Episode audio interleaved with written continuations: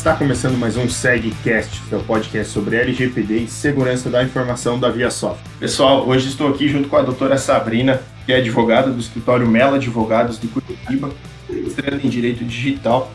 E hoje nós vamos conversar um pouco e explicar para vocês como ficou a situação da LGPD após a votação na Câmara dos Deputados e no Senado. Seja bem-vinda, doutora Sabrina. Como você está?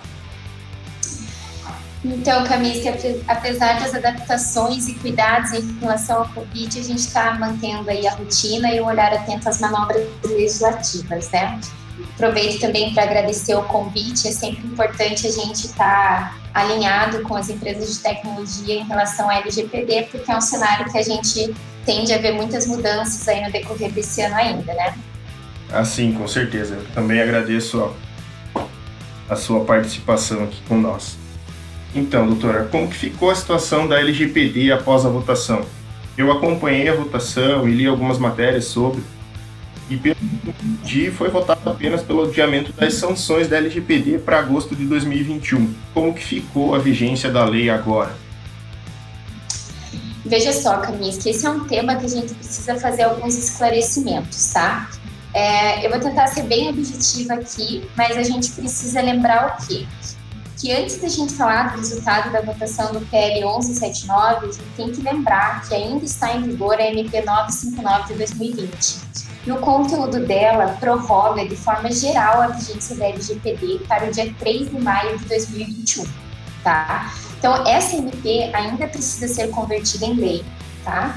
Mas até que ocorra essa conversão, ela permanece válida pelo prazo de 60 dias, podendo ser prorrogada por mais 60. Então, a gente está aí no começo da vigência dessa MP e ela acaba também trabalhando entre várias situações do direito privado a prorrogação da Lei Geral de Proteção de Dados.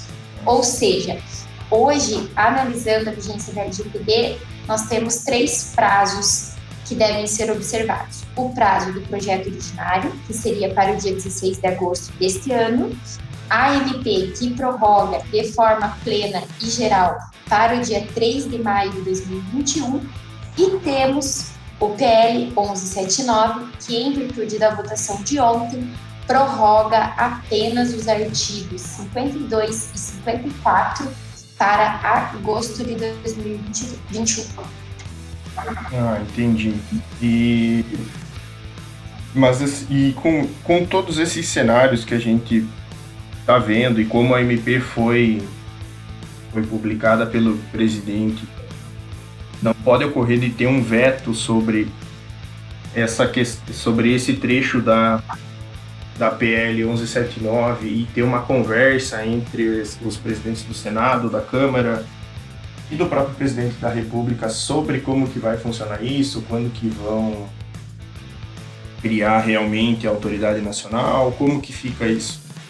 Olha só, Kaminsky, é possível que diante desses três cenários a gente tenha inclusive é, uma conversa, né, que seria muito bem-vinda pelo cenário da tecnologia e do direito digital, reformulando os prazos da LGPD e estabelecendo entre todos esses um prazo único para que ela entrasse em vigor. Então, assim, a gente pode né, ter, por exemplo, o veto em relação ao PL e a conversão da MP em lei, e a gente pode também é, ter o cenário em que o próprio presidente da República concorda com o PL e mantém o PL como vigente, só para o que tange as sanções, né? Trazendo a vigência da Lei Geral de Proteção de Dados para agora, dia 16 de agosto. Tá? Então, assim, é possível uma mudança de cenário que contemple inclusive uma data nova, tá?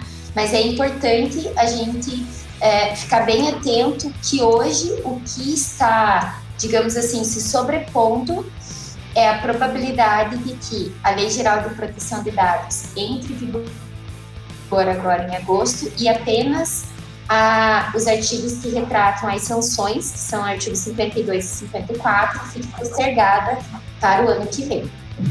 Então, esse, esse seria o cenário mais provável agora que entre em vigor em agosto de 2020 a LGPD, as suas regras e, e regulamentos, mas as multas previstas nessa lei específica só em agosto de 2021.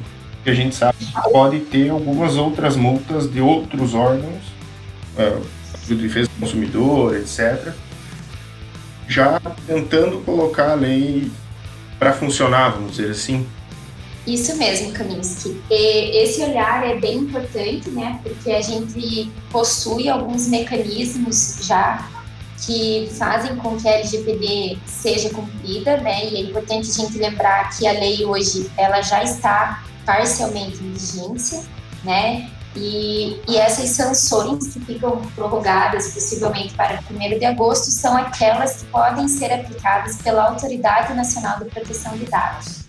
Tá? É importante também a gente comentar aqui que, em virtude da própria pandemia, das situações que surgiram em relação a essa situação, é, o Senado decidiu manter a entrada em vigor da LGPD para agosto de 2020, justamente para proteger né, os dados pessoais no momento em que a gente tem um número de transação de dados significativo e também estamos próximos de eleições municipais que também podem é, acabar se utilizando de algum mecanismo de dados, né? banco de dados, enfim, propostas que podem é, serem protegidas pela entrada em vigor da lei já neste ano.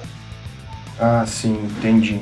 É, pelo que eu vi, eles querem proteger as, as eleições de fake news e tudo essa todo esse momento que acontece sempre no, no período de eleições. Exatamente. Inclusive, os tribunais eleitorais estão com campanhas né, estaduais para que haja uma proteção de notícias e também para que a população, de um modo geral, consiga constatar por meio de aplicativos a veracidade das notícias que envolve as eleições municipais. Então, é um olhar bem atento que, com certeza, quem tende a ganhar é a população. Ah, sim, com certeza. Mas vamos pensar assim: é, a gente sabe que o, o próprio governo não está aderente à lei, à nossa LGPD. Mesmo que eles não estejam aderentes, tem a possibilidade de eles manter essa entrada em vigor da lei, sendo que eles podem ser amplamente dados por ela? Tem essa possibilidade de sim. Isso a gente pode até se sustentar em relação a alguns órgãos públicos que estão é, promovendo algumas diretrizes internas em relação à proteção de dados, a exemplo do CERP, né? E uhum. também o próprio é, órgãos de proteção de consumo, tá? Então, assim, é possível que haja o sancionamento da lei para a vigência agora em agosto, as sanções prorrogadas para 2021, porque a legislação é, que envolve o tratamento de dados, ela tem um cunho comercial muito grande e a gente precisa ter uma legislação interna que trate sobre isso para que a gente consiga fazer transações internacionais e nos mantenhamos, inclusive, em consonância com o que a gente tem pela União Europeia em relação à proteção de dados. Então, é viável, né? Inclusive, há uma postura recomendada que o governo, né, o nosso presidente, enfim, e as nossas casas legislativas se mantenham em relação à entrada em vigor da lei para agora e somente a postergação das sanções. Isso porque é necessário o quanto antes as nossas adaptações para termos uh, diretivas né, e estarmos em compliance no que tange a proteção de dados pessoais.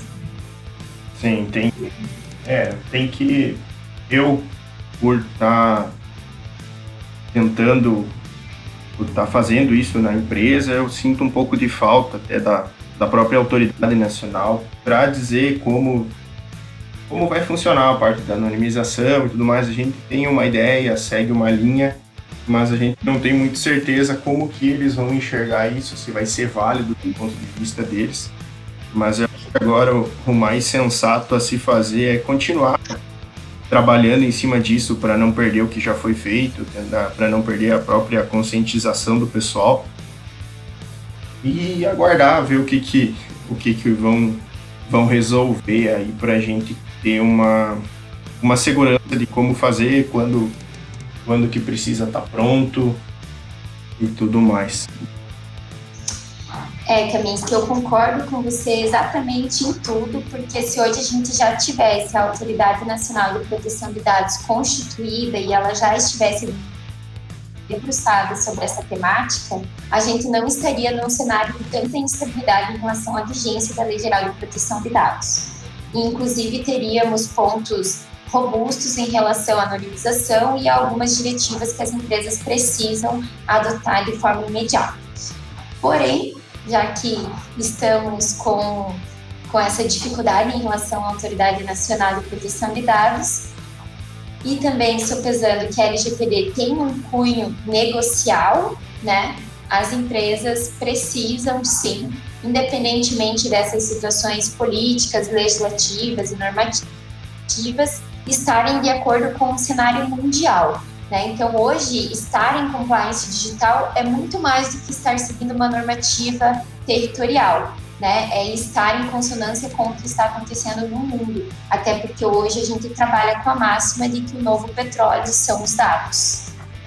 Sim, com certeza. É isso. Não precisa exatamente seguir a, a nossa LGPD, dá para seguir a GDPR, dá para ter um embasamento também lá na, exatamente o nome da norma, mas a da Califórnia, que também preza pela privacidade dos dados. Sim, a gente tem alguns exemplos dentro do direito comparado, né? Inclusive, a gente tem uma normativa australiana também que fala exatamente de dados de consumidores. Tenho, a gente tem também a GDPR, que é uma legislação bastante completa, né?